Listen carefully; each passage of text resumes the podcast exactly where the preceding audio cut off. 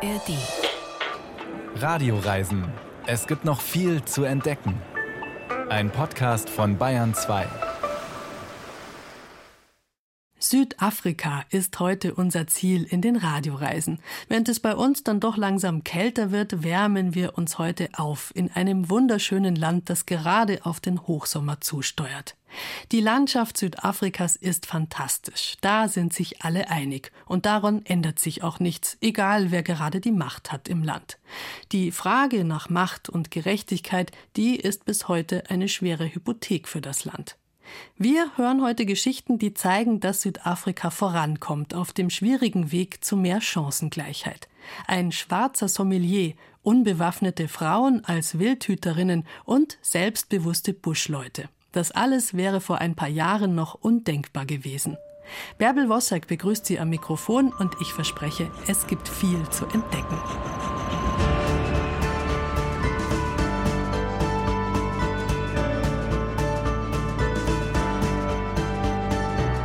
Wer nach Südafrika reist, der hat sehr wahrscheinlich auch die Big Five auf seiner Liste. Das sind die großen Wildtiere. Löwe, Leopard, Elefant, Büffel und Nashorn. Und natürlich ist es das Ziel jedes Safari-Reisenden, sie auch zu Gesicht zu bekommen. Der Begriff Big Five stammt übrigens aus Zeiten der Großwildjäger. Deren wichtigstes Ziel ist das triumphale Foto, stehend mit Gewehr auf dem erlegten Löwen oder Elefanten. Und diese Jagden gibt es immer noch für viel Geld für Touristen.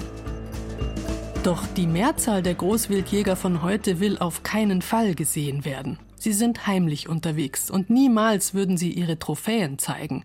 Denn das sind die abgesägten Hörner der Nashörner. Gegen sie vorzugehen ist schwierig. Das Hauptproblem, die Jäger haben oft nichts zu verlieren.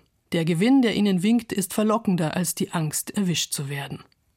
Im Kruger Nationalpark gibt es ein Schutzkonzept, das erstaunliche Erfolge zeigt. Das Besondere daran, fast ausschließlich Frauen aus nahegelegenen Dörfern sind als Nashornschützerinnen unterwegs.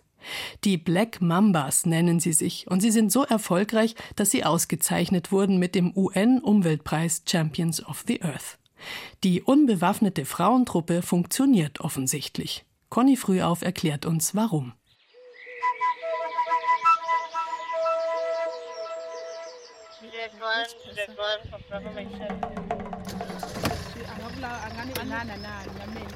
Nur eine kleine Frontscheibe trennt uns von der Wildnis da draußen. Aus dem trockenen Gras ragen Baumskelette in den milchigen Morgenhimmel. Ein paar Tupfer Grün behaupten sich an den oberen Astetagen.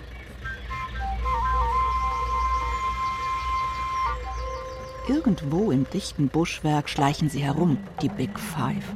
Elefanten, Büffel, Löwen, Leoparden, Nashörner. Aber das hier ist keine Safari. Ich begleite drei junge Frauen bei ihrer Arbeit im Busch. Sensele Mangani, Mirin Matibula und Goodness Mklanga. Fast täglich sind sie hier unterwegs, meist zu Fuß. Nur heute sitzen sie im offenen Land Rover.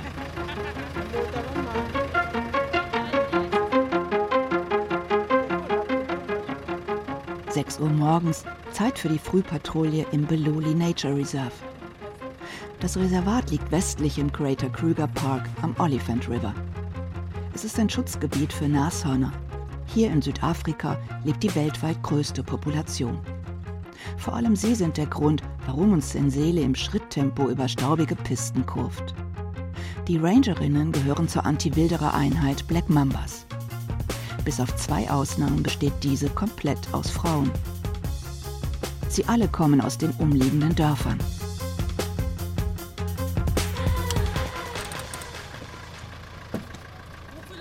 Wir halten am elektrisch geladenen Maschendrahtzaun, da das Reservat eingrenzt. Goodness und Mirren steigen aus, um zu Fuß nach Schlupflöchern zu suchen, Fallen einzusammeln, verdächtige Fußspuren oder Wilderer-Camps an die Einsatzzentrale zu melden. Sein Seele verschwindet mit dem Wagen in einer Staubwolke. Die Rangerinnen sind ohne Gewehre unterwegs. Nur im Notfall kommt die bewaffnete Black Mamba-Einheit dazu. Mir ist leicht mulmig zumute, denn der mannshohe Zaun schützt zwar das Großwild, sperrt uns aber zugleich mit ihm ein. Doch Goodness weiß, was im Ernstfall zu tun ist. Yeah, we are scared because we know that those animals are very dangerous. Ja, wir haben auch Angst, denn diese Tiere sind wirklich gefährlich. Du musst auf Distanz zu ihnen bleiben. Sie dürfen dich nicht sehen. Wenn sie dich entdecken, musst du versuchen, auf Abstand zu gehen, sonst greifen sie an. Wenn du wegrennst, bringen sie dich um. Besser langsam zurückweichen und sich irgendwie verstecken, damit das Tier dich nicht mehr sehen kann. Just go slowly and find somewhere to hide so that the animal will no longer see you. Goodness ist 25, Mirren 29 Jahre alt. Beide gehören zum Volksstamm der Zonga. Als Kind haben sie gelernt, den wilden Tieren im Busch niemals zu nahe zu kommen. Das war vor der Ausbildung zur Black Mamba. Zehn Wochen lang haben sie hart trainiert, Sicherheitsregeln gelernt und schließlich auch ihre Angst überwunden. Der Respekt bleibt. Und wenn doch ein Löwe auftaucht? Mirren ist zuversichtlich. I was patrolling with Zanzele and the two other students. So Einmal bin ich mit Sensele und zwei Auszubildenden auf Patrouille gewesen. Wir liefen den Zaun ab. Da brüllte ein Löwe. Das klang wie ein Motorrad. Also liefen wir noch 50 Meter weiter, bis wir merkten, das Motorrad ist ein Löwe. Er rannte erst und lief dann am Zaun entlang. Er kam näher, wollte uns Angst machen, damit wir losrennen und er uns jagen konnte. Zum Glück haben wir Fricky über Funk verständigen können.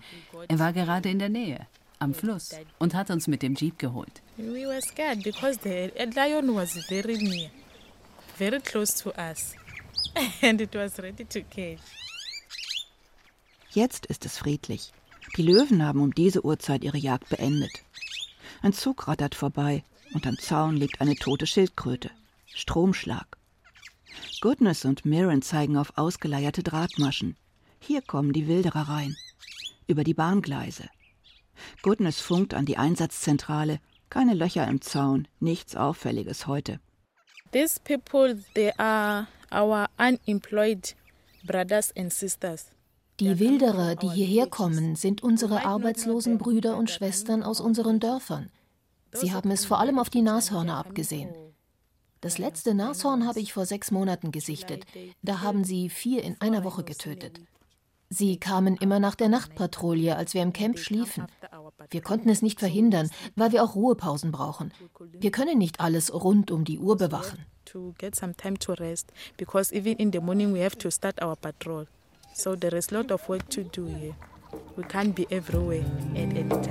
Wilderei ist ein Riesengeschäft. Ein abgesägtes Nashornhorn bringt auf dem Schwarzmarkt mehr Geld als Gold. Auch Wildfleisch gilt bei den Einheimischen als Delikatesse. Dafür legen die Wilderer Drahtschlingen aus, in denen nicht nur Impalas oder Antilopen verenden, sondern auch Nashörner und Büffel. In den umliegenden Dörfern sind viele Menschen arbeitslos.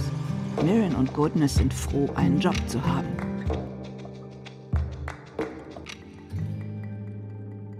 Now I enjoy being here because I love being in the bush Inzwischen bin ich gerne Black Mamba Rangerin. Ich fühle mich sicher und habe alles, was ich brauche.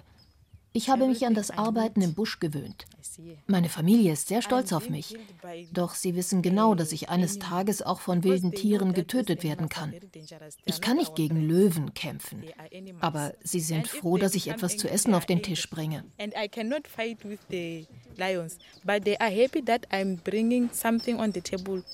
Die Black Mamba Rangerinnen sichern ihren Familien ein Einkommen. Und sie zeigen allen im Dorf, dass man auch mit Wildschutz Geld verdienen kann. What we are doing is very important. We are protecting our animals so that the future generation can see it. Unsere Arbeit ist sehr wichtig, denn wir schützen unsere Tiere. So lernen künftige Generationen, was Wildschutz bedeutet. Ohne diesen werden Wilderer die Tiere ausrotten.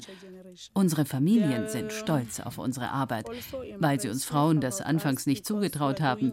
Sie dachten, diesen Job könnten nur Männer But the ausüben. first time they were thinking that we can't do it because it's a man's job. Ein nahendes Geräusch wie von einem Motorrad. Ich denke an Mirrens Löwengeschichte und bin erleichtert, als der alte Land Rover aus der Staubwolke auftaucht. Fast könnte man meinen, die jungen Frauen machen hier einen normalen Job. Sie unterhalten sich angeregt, lachen. Wir tuckern durch dichtes, trockenes Gestrüpp. Außer der toten Schildkröte haben wir kein einziges Tier gesichtet. Hinter einer Kurve stoßen wir doch noch auf Vertreter der Big Five, Kaffernbüffel. Neugierig richten sie ihre Blicke auf uns, die dunklen Schnauzen zittern. Sensele lenkt vorsichtig an der Herde vorbei.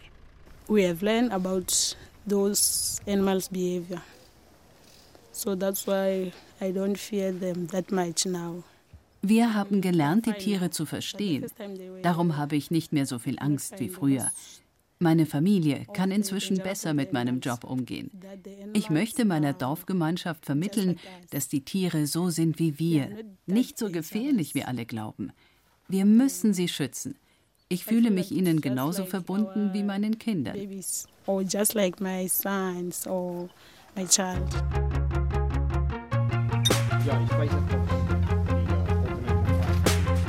Zurück in der Einsatzzentrale. Goodness, Mirren und Sensele haben Feierabend. Auf dem Monitor mit der Echtzeitkarte verschafft sich Craig Spencer ein Lagebild. Der Südafrikaner ist Chefwildhüter im Beloli Nature Reserve. Auch er steckt in Tarnhosen und Springerstiefeln. Es war seine Idee, reine Frauentruppen im Kampf gegen die Wilderei einzusetzen. We started with six, just to demonstrate to the world that it would work because everybody said, oh, you can't put women in military uniforms, they'll never survive the training. Wir haben mit sechs Frauen angefangen, um zu zeigen, dass es funktioniert. Denn alle waren der Meinung, man könne Frauen nicht in Militäruniformen stecken. Sie würden das harte Training und die Fußpatrouille bei der Hitze nicht durchhalten. Dabei transportieren die Frauen in den Dörfern jeden Tag 20 Liter Wasser auf ihrem Kopf, mit Babys und Feuerholz auf dem Rücken. Dann versorgen sie Haushalt, Kinder und Nachbarkinder. Die Frauen sind viel fitter und widerstandsfähiger. Nicht eine von ihnen ist aus dem Training ausgestiegen. The, women are fitter, stronger and more resilient. Not a single one of them dropped off the training. Jahrelang hat Craig Spencer Erfahrungen mit Wilddieben gesammelt. Trotz aller Maßnahmen nahm die Wilderei weiter zu. Statt Männer mit Gewehren loszuschicken, setzt Craig auf Abschreckung durch Frauenfußpatrouillen und ein erweitertes Wildschutzkonzept. I need a community that stands with me. Wir müssen die Dorfgemeinschaften einbeziehen, Vorbilder schaffen und vorausschauend planen. Wenn wir im Wildschutz in die Arbeit von Frauen investieren, dann erreichen wir damit gleich drei Generationen. Denn wenn eine junge Mutter zur Arbeit geht, hütet deren Mutter die Kinder. Und wenn meine Mambas irgendwann in Rente gehen, dann hüten sie wiederum ihre Enkelkinder. Frauen können viel dazu beitragen, die Moral in den Dörfern zu verbessern. Ich behaupte nicht, Frauen seien unbestechlich, aber sie sind deutlich weniger bestechlich als Männer. My women don't get corrupted. Women are not incorruptible, but they are much less corruptible. They have much more integrity in their community. Erfolg gibt Craig Spencer recht. Seitdem Frauentruppen kontrollieren, wurden 99 Prozent weniger Drahtschlingen entlang des Grenzzauns ausgelegt. Die Wildhüterinnen haben 29 Wilderercamps und sieben Wildfleischküchen zerschlagen. Die Nashornwilderei ist um zwei Drittel zurückgegangen. Anfangs war es für Craig nicht leicht, die Stammesältesten von seiner Idee zu überzeugen. Inzwischen besuchen die Rangerinnen auch regelmäßig die umliegenden Schulen.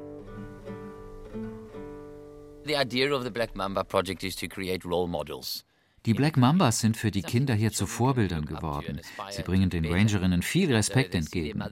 Im Dorf sind ihre Eltern oft lange weg, weil sie in Minen arbeiten oder in Mosambik. Die erfolgreichen Erwachsenen sind dann die Wilderer, denn die fahren coole Autos, haben schöne Häuser mit Fernseher. Jetzt wollen die Kinder lieber Black Mambas werden anstatt Wilddiebe. So now everybody wants to be a Black Mamba instead of a poacher. Es ist halb elf, gleich startet die Mittagspatrouille. Einsatzleiter Fricky Pritz hängt mit hochgekrempelten Ärmeln und verschwitztem Gesicht unter der Motorhaube eines alten Land Rovers. Die Black Mambas der Mittagsschicht schauen zu, wie er versucht, den streikenden Motor wieder zum Laufen zu bringen.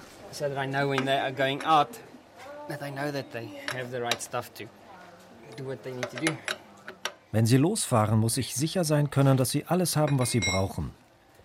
Ich checke die Wagen immer vorher nochmal durch, damit ich mich darauf verlassen kann, dass alles in Ordnung ist und sie genug Benzin im Tank haben. Und wenn was nicht läuft, versuche ich herauszufinden, wo der Fehler liegt.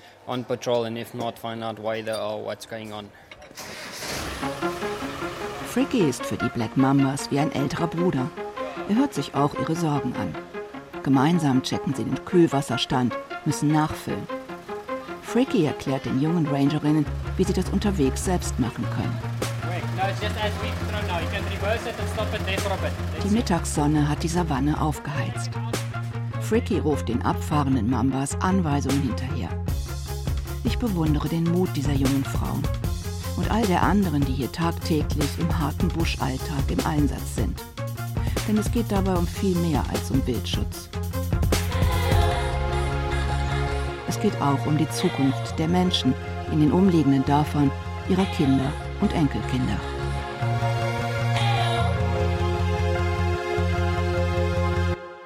Die Radioreisen sind heute in Südafrika unterwegs, dem Land, das sich heute gerne als Regenbogennation bezeichnet. Nach dem finsteren Zeitalter der Apartheid versucht Südafrika seine enorme Vielfalt zu feiern. So gibt es zum Beispiel neun verschiedene offizielle Landessprachen. Neben Englisch und Afrikaans sind das afrikanische Sprachen wie Zulu, Xhosa, Sesotho oder Ndebele. Trotz dieser Vielfalt, die Sprache der San ist offiziell nicht dabei. Die San leben im kargen Nordosten Südafrikas, auch in Botswana und Namibia sind sie zu Hause. Gemeinsam ist allen Gruppen ihre ziemlich auffällige Sprache mit den typischen Klicklauten. Miku wa andre tami kan nke ake cha cha kwasa ju ngobe ke kwang ake kama my name is andre and i'm one of the San men from the Kung community and i speak Tali. Die San sind die Urbevölkerung des südlichen Afrikas. Sie unterscheiden sich sehr deutlich von ihren schwarzafrikanischen Nachbarn. Bis vor gar nicht so langer Zeit waren sie Jäger und Sammler, unter sehr harten Bedingungen im heißen und trockenen südlichen Afrika. Bushmänner haben die burischen Einwanderer sie getauft. Ganz ähnlich wie die Aborigines in Australien sind die San extrem schlecht behandelt worden. Und ganz ähnlich wie die australischen Ureinwohner wurden sie in immer unwirtlichere Gegenden verdrängt. Ihre Kultur und ihre Rechte wurden einfach ignoriert. Aber es ändert sich was. Die San entdecken ihre Geschichte und ihre Traditionen wieder und damit auch ihr Selbstbewusstsein und ihre Würde. Klaus Betz wollte nicht die letzten Buschmänner beglotzen, wie das Touristen gelegentlich angeboten wird. In ihrem Kulturzentrum Quatu, eineinhalb Autostunden nördlich von Kapstadt, wollte er den San einfach zuhören. If people come, they will interact with the San people. Wenn Besucher zu uns kommen, können sie gerne Fragen stellen. Doch Quatu ist kein Ort, an dem man die San begaffen kann. Im Gegenteil. Hier kann man lernen, wie wir in der Vergangenheit gelebt haben, wie wir gegenwärtig leben und wie wir uns die Zukunft vorstellen. Das ist es, was Quatu meint.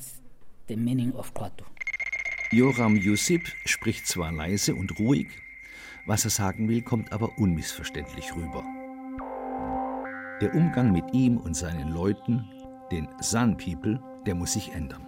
Er lebt nun hier in Südafrika, stammt aber ursprünglich aus Namibia und ist dort in der weitläufigen Etosha-Region aufgewachsen.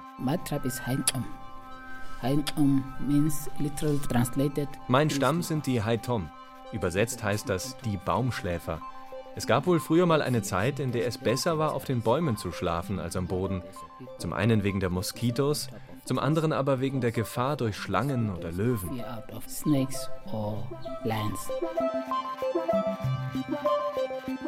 Heute ist Joram Yusips ursprünglich Heimat weltbekannt. Der Etosha Nationalpark ist das größte und bedeutendste Schutzgebiet Namibias. Grundsätzlich super. Für Jorams Eltern und Großeltern war das ein Problem.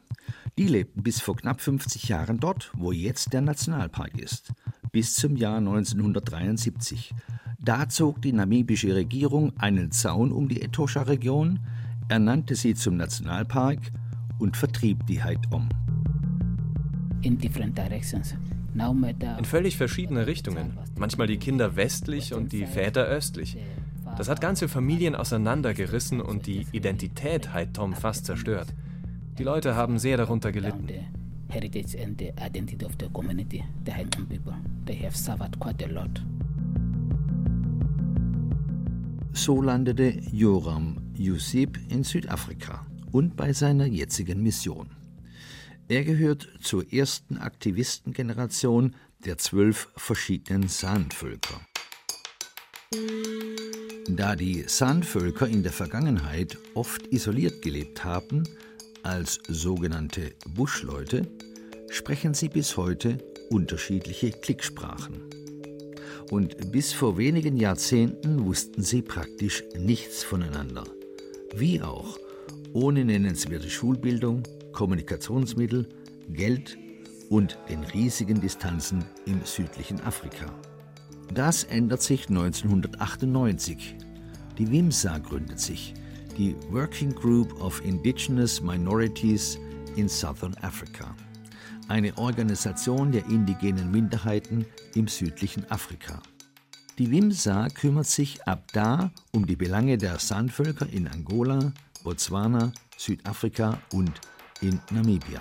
In the past 20 years, we have started to advocate at the international level. In den vergangenen 20 Jahren haben wir immer wieder auf internationaler Ebene auf unsere Situation aufmerksam gemacht und uns wegen der missbrauchten Rechte der San beschwert beim Menschenrechtsrat der Vereinten Nationen in Genf und wir waren auch bei der UN in New York. Damit haben wir ziemlich viel Druck ausüben können auf die Regierung in Namibia. Das hat uns sehr geholfen. Und die Politiker haben dann endlich damit begonnen, uns zu respektieren, uns zuzuhören und sich mit uns zu beraten. Und selbst in Namibia haben wir es nun geschafft, dass San-Abgeordnete im Parlament vertreten sind. Das ist unserer Arbeit zu verdanken und unseren internationalen politischen Kampagnen. So this was the work of us that we really campaign or advocate on a very high level. Mit Erfolg. So kam es, dass gut zehn Jahre nach Gründung der WIMSA Quatu aufgebaut wird. Ein Saan-Kultur- und Ausbildungszentrum im Norden von Kapstadt. Auf dem Gelände einer ehemaligen Farm, 850 Hektar groß. Quatu heißt übersetzt die Wasserstelle. Das ist aber nur im übertragenen Sinne gemeint. Hier geht es um die Schaffung von Perspektiven für die Angehörigen der Saan. Zum Beispiel für Menschen wie Marlene Makina, 26 Jahre alt. Ihre Geschichte leider ein Klassiker. Ich bin im südafrikanischen Smith Drift geboren, in einem Zelt, ohne Elektrizität. Das Leben dort war nicht leicht, bis wir 2003 nach Plattfontaine gezogen sind. Dort bin ich aufgewachsen und zur Schule gegangen. Allerdings konnte ich nicht auf eine weiterführende Schule gehen, weil mein Vater seinen Job verloren hat. Da war niemand, der sich um uns gekümmert hat. Ich habe dann mit 15 die Schule verlassen, weil ich mich so geschämt habe, immer wieder Stifte oder Kugelschreiber von meinen Freunden leihen zu müssen. Danach habe ich mich entschieden, zu Hause zu bleiben, nachdem auch noch meine Mutter gestorben war und mein Vater krank wurde. Natürlich habe ich darauf gehofft, einen Job zu finden. Aber dann habe ich von Quatu gelesen und mich als Trainee beworben, um dadurch vielleicht eine bessere Ausbildung zu bekommen und eine feste Anstellung zu finden. Ich habe zuvor weder etwas über meine eigene San-Geschichte gewusst, noch wo ich eigentlich herkomme. Aber hier habe ich viel über die San-Völker gelernt und über ihre Sprachen. Das Wichtigste aber ist, ich kann jetzt für mich selbst sorgen. Ich verdiene und kann meinem Vater Geld schicken, damit er meine Geschwister zu Hause versorgen kann. Ich bin sehr stolz auf Quatu. In dem busch- und savannenähnlichen Gelände rings um Quatu grasen Zebraherden, Elenantilopen sind unterwegs, es gibt Springböcke, Deikerantilopen, Strauße und Stachelschweine. Und immer wieder hört man in stillen Momenten auch die Singvögel. In diesem Umfeld jedenfalls lernen junge San-Angehörige wie Marlene die Wurzeln ihrer Kultur wieder zu entdecken und ihre Herkunft wertzuschätzen. Innerhalb von sieben Monaten wird ihnen hier beispielsweise beigebracht, wie man Fährten liest, wie ihre Vorfahren gejagt haben und wie man in der Kalahari-Wüste oder dem Okavango-Becken überlebt. Gleichzeitig lernen sie aber auch, wie man mit einem PC arbeitet, Mails beantwortet, wie man im Quatu-eigenen Restaurant die Gäste bedient oder touristischen Besuchern wie mir ihre Sprachen erklärt. André Crisantonio, 28 Jahre alt, bitteschön. Miku wa andre kan nke ake cha cha kwasa ju ngobe ke kwang ake kama my name is andre and i'm one of the sandmen from the Kong community and i speak Kong Tali Was André mir hier erklärt, klingt zwar erstmal, als seien wir beim Zahnarzt.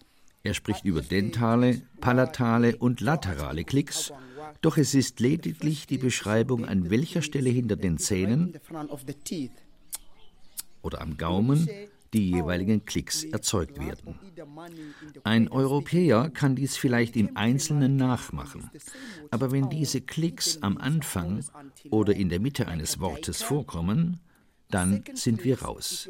Wer kann schon einen Schnalzlaut und einen Buchstaben wie ein K gleichzeitig aussprechen? That means to sleep in my mother tongue from the Kong community. André Crisantonio ist ausgebildeter Quatu-Guide, genau wie sein Kollege Kerson Jackson. Mit beiden mache ich mich an diesem Nachmittag zu einer Exkursion durch das weitläufige Quatu-Gelände auf. Kerson fährt den wuchtigen Geländewagen, hält aber schon wenig später wieder an und stoppt den Motor. Vor uns eine kleine Herde mit Springböcken. Diese Springböcke hier sind die einzigen Antilopen, die sehr lange ohne Wasser überleben können. Sie können bis zu zwölf Monate durchhalten, ohne zu trinken. Offenbar irgendwie inspirierend für die Sandvölker früher. Die Vorfahren von Kers und Jackson hatten im Buschland oder in der Halbwüste schließlich auch mit Wassernot zu kämpfen. What you normally do is you, you duck the hole, maybe Normalerweise gräbt man ein zwei oder drei Meter tiefes Loch, dann findet man Wasser. Aber wenn die Wasserstelle austrocknet, machen sich die Männer jeden Tag auf, um woanders nach Wasser zu suchen. Sobald sie Anzeichen dafür gefunden haben, graben sie erneut ein Loch. Das kann bis zu vier oder fünf Tage dauern und dann zieht die Sippe um.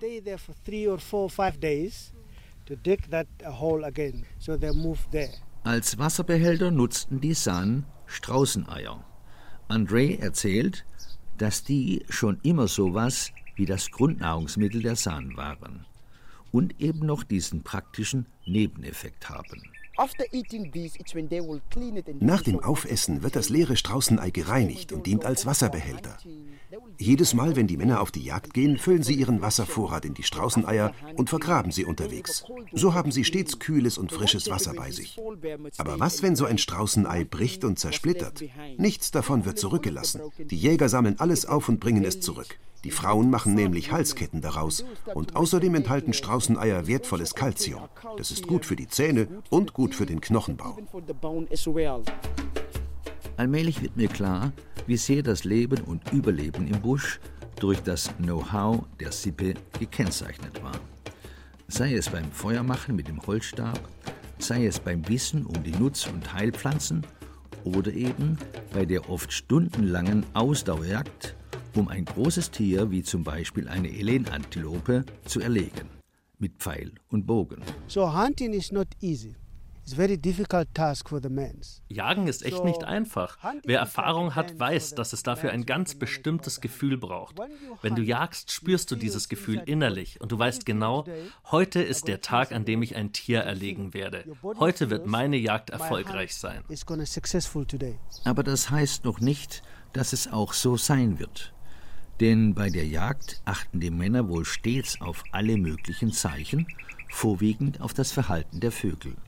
Und so wie es Kerson Jackson beschreibt, trägt eine Jagd bei den San auch deutlich animistische Züge. Wenn du unterwegs einen Specht hörst, musst du darauf achten, welche Geräusche er macht und was er tut. Zwei verschiedene Geräusche gibt es. Wenn er aufgeregt um dich herumfliegt und tss, tss, tss macht, dann heißt das, du wirst Pech haben. Stopp, geh einfach nicht weiter. Aber wenn du ein Qua Qua Qua hörst, dann bist du willkommen und deine Jagd wird erfolgreich sein. When you hear the sound say quack, quack, quack, quack, quack, it means it welcome you, your hunt is successful. Doch wenn die Jagd erfolgreich verlaufen ist, muss der Jäger nicht nur die Beute sichern, sondern seiner Sippe auch einen Beweis dafür erbringen. The tail of the animal es ist der Schwanz des Tieres. Du musst den Schwanz mitbringen als Beweis dafür, dass du ein großes Tier erlegt hast. Dann glaubt dir deine Sippe und zieht mit dir los, um das Tier gemeinsam zu zerlegen und daraus Biltong herzustellen. Das sind luftgetrocknete Fleischstreifen. Das dauert so drei bis vier Tage, aber dann ist das luftgetrocknete Fleisch leichter und kann von den Helfern zurücktransportiert werden, zurück ins Dorf. Beim Abendessen im Quatou-Restaurant bin ich zuerst noch unschlüssig, ob ich nicht doch lieber eine vegetarische Mahlzeit aus frischem Gemüse und Kichererbsen an Malay-Style-Soße bestellen soll oder eben einen Burger mit Elen-Antilopenfleisch. Marlene Makina rät mir augenzwinkernd zu letzterem. Das sei dann doch wenigstens Bushman Food, meint sie, überwiegend jedenfalls. Großartiges Land, großartige Landschaft, schwierige Vergangenheit. Die Apartheid wirkt nach, die ungleiche Verteilung von Wohlstand, Bildung und Chancen zwischen der weißen Minderheit und der schwarzen Mehrheit in Südafrika. Außerdem leben hier viele Einwanderer, die vor allem aus Simbabwe stammen, wo bis 2017 Robert Mugabe sein diktatorisches Regime auch noch mit 90 Jahren aufrechterhalten hat. Die Leute aus dem Norden haben oft nichts als ihre Klamotten am Leib, wenn sie nach Südafrika kommen, und sie werden nicht immer mit offenen Armen empfangen. Auch Joseph Dafana ist ohne einen Cent aus Simbabwe gekommen, um sein Glück zu suchen. Und er hat es gefunden. Heute ist er einer der besten Sommeliers des Landes und Südafrika hat ja eine große Weinbautradition. Es ist ein Wunder, dass er das geschafft hat. Es ist ein Wunder, wie es im Südafrika von heute passieren kann. Denn die früher so klaren Grenzen zwischen dem, was für Weiße ist und dem, was für Schwarze ist, die bröckeln an allen Ecken. Eine ganz neue Generation von hervorragenden Weinkennern mischt die südafrikanische Weinszene auf. Kerstin Walter hat den erstaunlichen Sommelier Joseph Dafana in Kapstadt begleitet. First up is a Constantia Saddle White. 2016 Vintage, 87% Sauvignon Blanc and 13% Semillon. Ein Tag ohne Weinverkostung in der Region rund um Kapstadt ist kein verlorener Tag, aber irgendwie erlebnisärmer. Vor allem, wenn man wie ich einem stolzen Mann in schicken schwarzen Klamotten gegenüber sitzt, dessen Hirn mindestens ein Weinlexikon beherbergt. Das Bouquet? Litchis. Nimm einen Schluck. Der muss überall im Mund hin. Oh, that's like. Das ist ja wie Zahnpastaschaum. Ja, genau. Die Zunge hat ja verschiedene Geschmacksregionen. Die Süße sitzt vorne. Der Wein muss aber in alle Regionen kommen. Jetzt ist da viel mehr Säure. Ja, stimmt. Sauvignon Blanc hat Säure. Was schmeckst du? Ich schmecke Zitrus, grüne Limetten, bisschen bitter, grüne Paprika und Guaven. Green bell pepper, I'm picking that as well. And guava.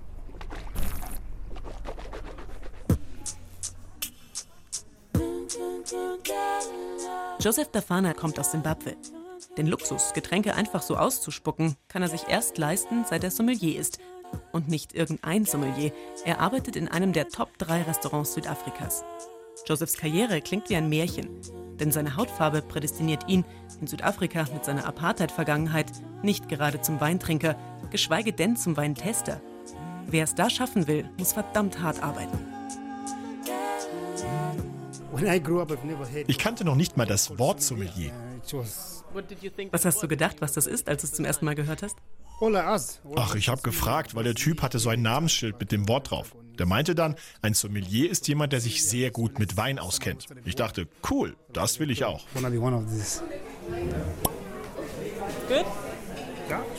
Ja, riecht sehr gut. Das heißt, der Wein korkt nicht.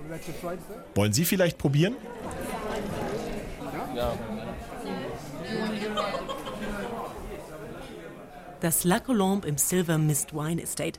So nobel wie der Name klingt, ist es auch. Charmante Weiß- und Grautöne, perfekt gestärkte Tischdecken. Beflissene Kellner bedienen fein zurechtgemachte Gäste und die Teller schreien nach Fotos für ein bisschen Angeben auf Facebook.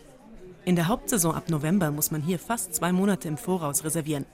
Joseph Defana, eigentlich eher klein und schmal gebaut, strahlt in seinem dunkelblauen Anzug größtmögliche Souveränität aus. Er ist mühelos überall im Raum. Der Service eine gut geölte Maschinerie aus voller Aufmerksamkeit und Diskretion. Also ich bin für das meiste rund um die Getränke zuständig. Ich kann aber auch Teller abtragen und die Tische säubern. Really? Echt? Als Sommelier? Da sagst du nicht, sorry, nicht meine Baustelle? Nein, das ist Teamwork hier.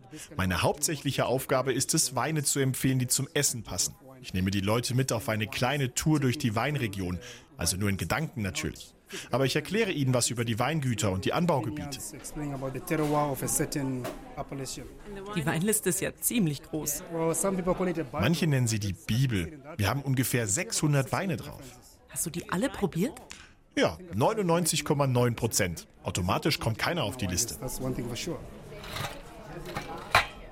Die günstigste Flasche Wein hier kostet 140 Rand, rund 9 Euro. Die teuerste 450 Euro. Preise, die sich nur Touristen und Südafrikas Oberschicht leisten können. Nur mal als Referenz. Der Durchschnittsverdienst im Land liegt bei weniger als 400 Euro im Monat. Und das betrifft die Mehrheit der Bevölkerung. Dazu noch die schwierige Apartheid-Geschichte und schon ist klar, warum die Gastronomie und Weinindustrie in Südafrika in der Regel so aussieht. Chefs, Gäste und höheres Personal weiß, Hilfskräfte schwarz. Das ändert sich ganz langsam, erzählt mir Joseph Dafana. Gerade macht sich die erste Generation von schwarzen Sommeliers in den Top-Restaurants einen Namen. Als ich hier angefangen habe, war ich ziemlich schüchtern. Ich habe davor ja noch nie in einem Spitzenrestaurant gearbeitet. Aber das hat sich alles gelegt. Heute kann mich keiner mehr aus der Fassung bringen. Und es ist trotzdem noch problematisch, oder? Ja, doch. Aber mir macht es nichts aus. Es gibt immer wieder mal einen Gast, der mein Wissen nicht anerkennt, weil ich schwarz bin oder jung, keine Ahnung.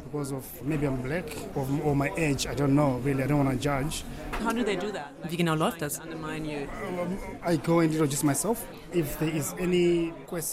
Ich stelle mich in der Regel vor und sage, dass ich gerne jederzeit alle Fragen rund um den Wein beantworte. Dann sagen manche, ach nein, wir kommen gut klar. Ein paar Minuten später rufen sie dann den Kellner, die sind hier fast alle weiß, und fragen den. Die Kellner rufen natürlich wieder mich und dann sind die Gäste schon oft sehr peinlich berührt. Ja, ich muss dann einfach cool und professionell drüber hinweggehen.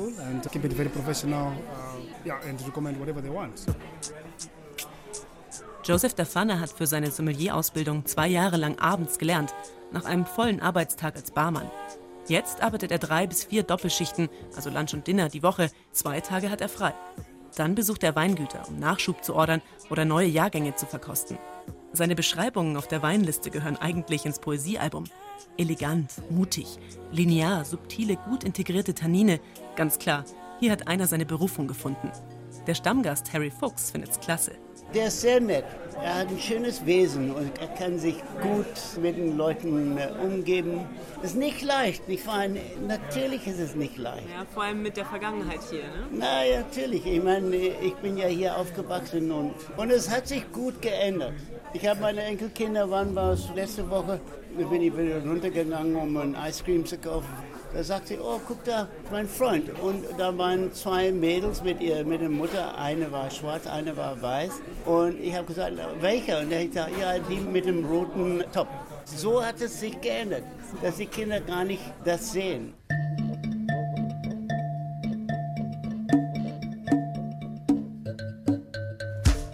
Dass Joseph Dafana täglich im frisch gebügelten Hemd wohlsituierte Gäste anlächeln würde, hätte er mit Mitte 20 niemals gedacht. 2009 saß er mit seiner Frau und zig anderen Flüchtlingen aus Simbabwe in einem Güterwaggon, irgendwo an der Grenze zu Südafrika. 40 Grad draußen, eine Ohnmachtsglut im Waggon, bis irgendwer die Türen aufbekam. Es folgten ein paar Wochen auf den Straßen von Johannesburg, ungewaschen, verzweifelt. Das ist nichts Schlimmes, ich schäme mich nicht dafür. Das musste alles so passieren. Und viele glauben mir das gar nicht, die kennen nur den neuen Joseph. Den alten Joseph, Fabrikarbeiter in einem Zementwerk, hat irgendwann ein Cousin aufgelesen. Der wohnte zufällig in einer Weinregion. Joseph Dafana wurde dort erst Gärtner, dann Spülhilfe, dann Barkeeper, dann Kellner und schließlich Schichtleiter. Jeden der Jobs hat er mit Herzblut gemacht, sagt er. Und das wirkt sehr überzeugend, wie er, den Jackenkragen gegen den Frühjahrswind hochgestellt, mit zufriedenem Blick die sattgrünen, weinbewachsenen Hügel von Constantia scannt, die Wiege des Weinanbaus in Südafrika. Mir bedeuten die Weinberge sehr viel. Ohne die gäbe es keinen Wein und ohne den keine Sommeliers. Ganz einfach, ohne die hätte Joseph keinen Job. Oh, toll, da bricht gerade eine neue Knospe durch. Da werden Trauben wachsen. Außerdem gibt uns Wein Muße und Luxus und er bringt Freunde. Ich liebe es, hier durchzulaufen. Ich wünschte, ich könnte das jeden Tag machen. Wäre das was für die Zukunft? Keine Ahnung, ob ich mal selbst einen Weinberg besitzen oder pachten kann. Es wäre schön, nur einen ganz kleinen zu haben, auf den ich zeigen kann. Da, das ist meiner. Diesen Traum zu verwirklichen kostet einiges. Und Joseph verdient zwar im südafrikanischen Schnitt sehr gut, aber plus minus 1300 Euro im Monat sind schnell weg. Miete, Leben, Geld an die Familie in Simbabwe schicken. Auch deswegen empört sich Joseph ziemlich, als es um Hautfarben in der Weinindustrie geht. Weiße bekommen immer mehr Geld als Schwarze, warum auch immer. Bevor ich im La Colombe angefangen habe, hatte ich drei Angebote in Restaurants. Eines davon war die Nachfolge von einem weißen Sommelier. Und ich wusste genau, wie viel der verdient hatte. Aber mir haben sie dann nur die Hälfte davon angeboten. Ich wünsche ja niemandem was Schlechtes, aber die Verantwortlichen müssen jetzt mal kapieren, dass ein neuer Wind weht. In den letzten Jahren haben sich viele Schwarze durchgesetzt und die brauchen Unterstützung. Da werden Weintester aus London oder so eingeflogen, um südafrikanische Weine zu bewerten. Wir können das schon selbst.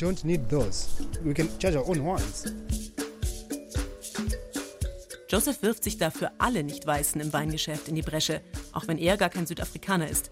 Die Simbabwer stellen einen riesigen Teil der Beschäftigten in der Gastronomie. Josephs Kollegen in den anderen Top-10-Restaurants sind meistens auch aus Sim, wie er es nennt. Und das sei kein Zufall. Ich will den Südafrikanern ja keine mitgeben, aber die meisten packen die Gelegenheiten nicht so beim Schopf, wie wir es tun. Die würden gern jeden Tag gebuttertes Brot bekommen, während wir schon Hurra schreien, wenn wir einfach nur Brot kriegen. Umso mehr, wenn das Brot auf einer Seite gebuttert ist.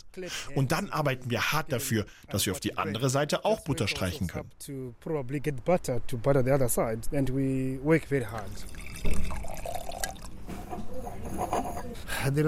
Der Rosé. Ich mag seine Farbe. Ganz starkes Aroma nach roten Früchten, halbreife Erdbeeren, auch Brombeeren. Trocken, ganz sanfte Tannine. Die Verkostung mit Joseph Dafana, dem Kapstädter Top-Sommelier, ist auch bei der dritten Runde noch beeindruckend. Jetzt wird er in Boutique-Weingütern mit kollegialem Handschlag begrüßt. Er hat sich hochgetrunken, sagt er, von ganz tief unten. Ich glaube, ich habe mal mit einem Kumpel sieben Flaschen billigen, schlechten Wein getrunken. Danach war ich drei Tage krank. Ich habe sogar kurz darüber nachgedacht, nie wieder was zu trinken. Und mein Kumpel mag immer noch keinen Wein. Es blieb beim kurzen Gedanken.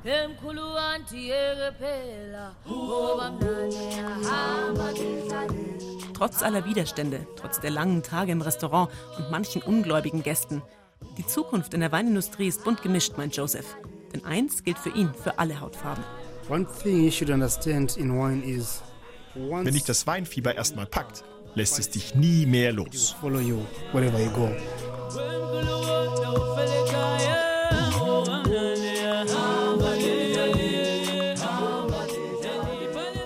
Auch nächste Woche geht es wieder raus in die Welt mit den Radioreisen.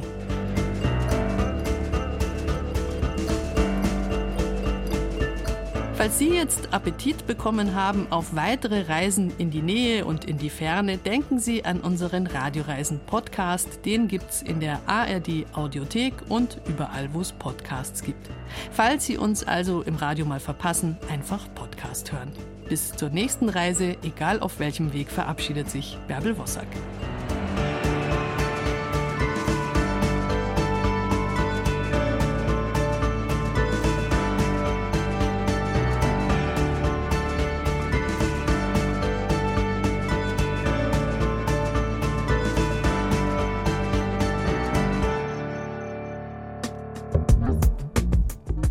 Große Momente, die die Welt verändert haben. Aber auch das Alltagsleben der Menschen früher. In Alles Geschichte, History von Radiowissen nehmen wir euch mit auf spannende Zeitreisen. Wir erleben, wie das Gestern mit dem Heute zusammenhängt. Und vor allem erzählen wir einfach gute Geschichten. Von der Wiedervereinigung bis zum Ende der Sklaverei. Vom Fräulein vom Amt bis zur Erfindung der Ferien. Auch Robin Hood sind wir auf der Spur. Hat es den Rächer der Armen wirklich gegeben? Und unser Podcast reist noch weiter zurück in die Vergangenheit, bis zu den Pyramiden und zum Löwenmenschen der Steinzeit. Alles Geschichte, der History Podcast von Radio Wissen. Alle Folgen findet ihr in der App der ARD Audiothek und überall, wo es Podcasts gibt.